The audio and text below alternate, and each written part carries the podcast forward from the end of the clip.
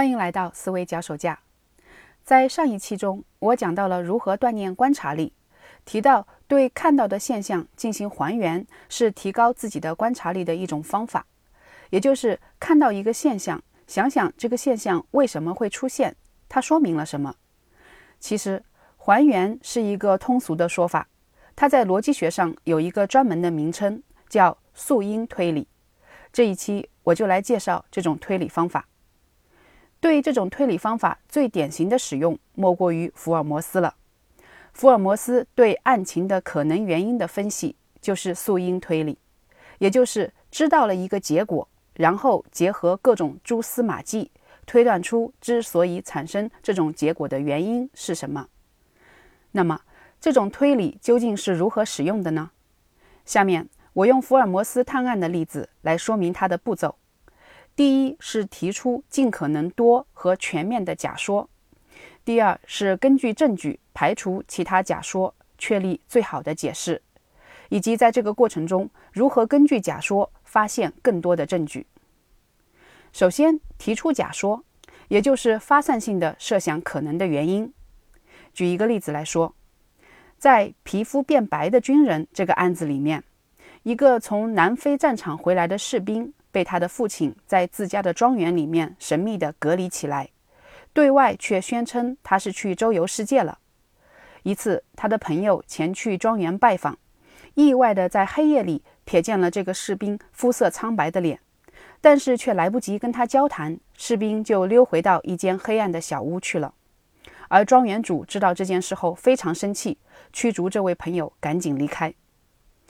庄园主把自己的儿子秘密地隔离在家，这一举动可能是出于什么原因呢？福尔摩斯说，他想到了三种可能的解释：第一，可能是由于犯罪而逃避；第二，可能是由于精神失常而不愿住疯人院；第三是可能因为某种传染性疾病而需要隔离。他说他想不出其他的解释了，但是在我看来。其实他还是漏掉了很多其他的可能性，比如可能是为了逃避仇家的追杀，可能是为了避免情感的纠葛，或者为了逃避某种可能应验的预言或巫术。在提出假设的时候，要尽可能多和全面地想出解释，而不要束缚在既有的框框里面。福尔摩斯经常讥笑他那些在警察局里面的同行，说他们因循守旧。缺乏想象力，其实就是说他们在提出可能解释的时候太过于思维定式。然而他自己就算是想象力非常丰富，也还是漏掉了很多可能性。那么有什么方法可以系统的产生出尽可能多且全面的假说呢？我提出一个方法——分解法，它可以有助于思维的发散。所谓分解法，就是从顶层一步一步往下分解。比如，现在顶层的问题是：为什么这个年轻人要与世隔离？答案可以先从两个大的方面来分解：一个是避免他伤害别人，一个是避免别人伤害他。在避免他伤害别人之下，又可以进行细分，比如他想要复仇，他想要找人决斗，或者是发了疯，或者是得了传染病。在避免别人伤害他这支下面。又可以细分为逃避法律、仇家、情愿、意外、诅咒、舆论等等。福尔摩斯只提出了因为犯罪逃避法律，其实是漏掉了很多其他可能性。而用分解法，则可以更加系统地产生出尽可能多的假说。然后就是第二步，根据事实证据不断排除其他假说，确立最佳解释。正如福尔摩斯所说。当你把一切不合理的假设都排除之后，那剩下的不管多么离奇，也必然是事实。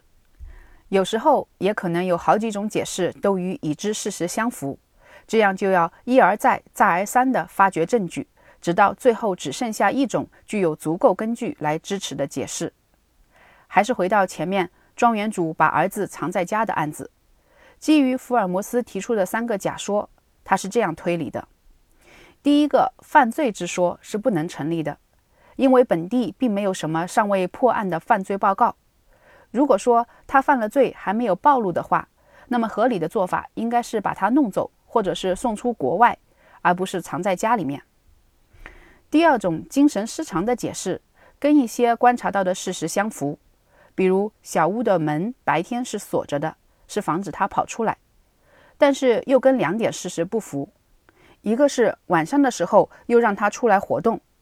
而且在当时只要符合条件。是可以合法的把发疯的人留在家里的，也就没有必要拼命保密，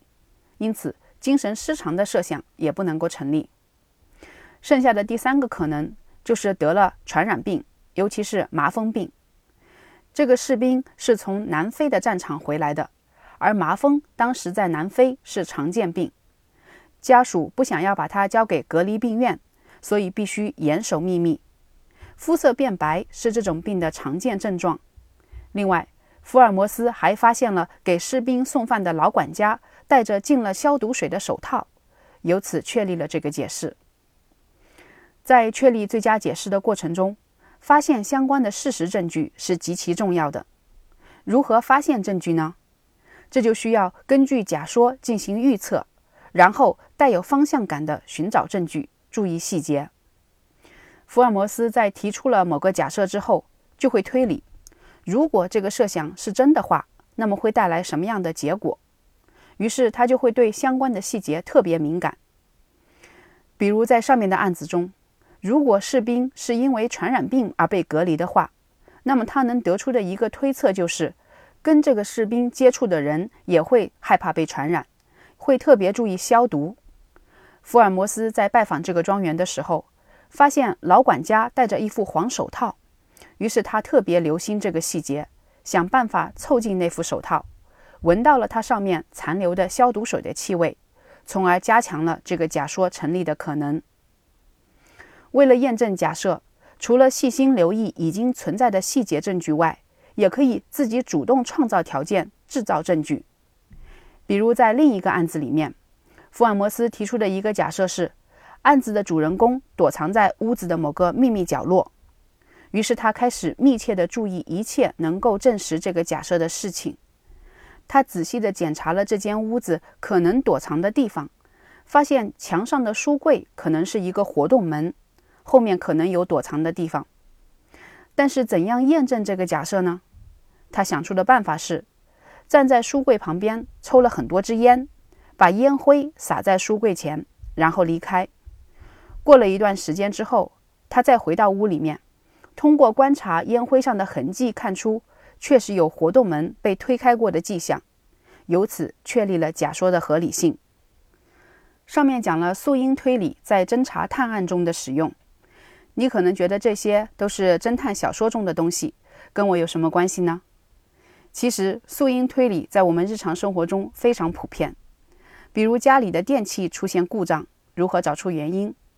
程序员写的程序出现 bug，如何诊断，都是用类似的办法。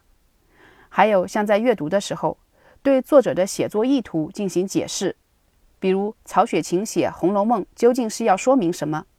这也是先形成假说，然后从文本中和文本之外寻找证据验证假说的过程，